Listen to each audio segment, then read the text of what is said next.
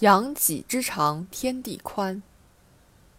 事件：近日因逆袭成省级领军人才，拿八十万房补，杭州技师学院教师杨广走红网络。出身农村的他，十六岁放弃读高中，因为喜欢汽车，说服父母走进技校。五年高强度的辛勤训练和刻苦钻研，让他成了得奖专业户。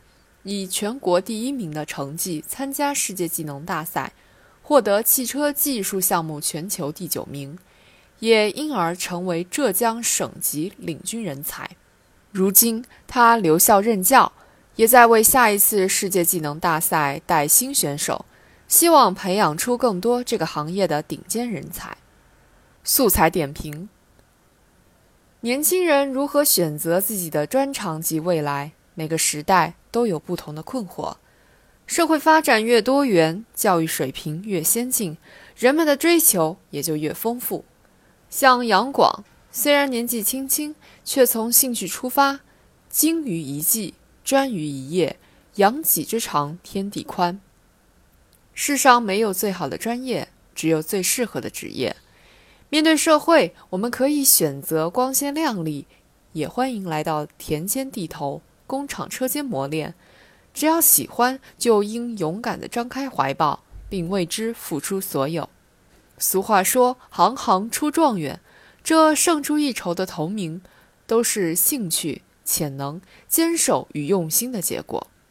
每个人都是一颗星星，能否闪耀出自己的光芒，关键看是否能清晰认识自己，充分调动激情，科学把脉未来。选择是一个人的追求，但追求应该成为多数人的选择。重要的是追求什么？总看别人家的孩子棒棒的，还是一边赞叹一边行动？总能看到不足，却很少思考改变，还是有勇气和决心解决积习难改的问题？兴趣来时豪情万丈，兴趣淡时不闻不问。还是既然选择，就不怕风雨兼程。每一种追求都不仅代表了一种人生态度，而且能在很大程度上决定一个人能走多远。实际上，在技校掌握一门技能也好，进入高校接受熏陶也罢，只有那些听从内心声音并锲而不舍的人，才能创造辉煌，赢得喝彩。通往成功的路很漫长。既可能布满荆棘，又需要与时间作战。自己的长处往往是一时领先，只有做细、做实、做深，才能让长处更长。这考验一个人的专注与执着，也是了不起的时间耐力。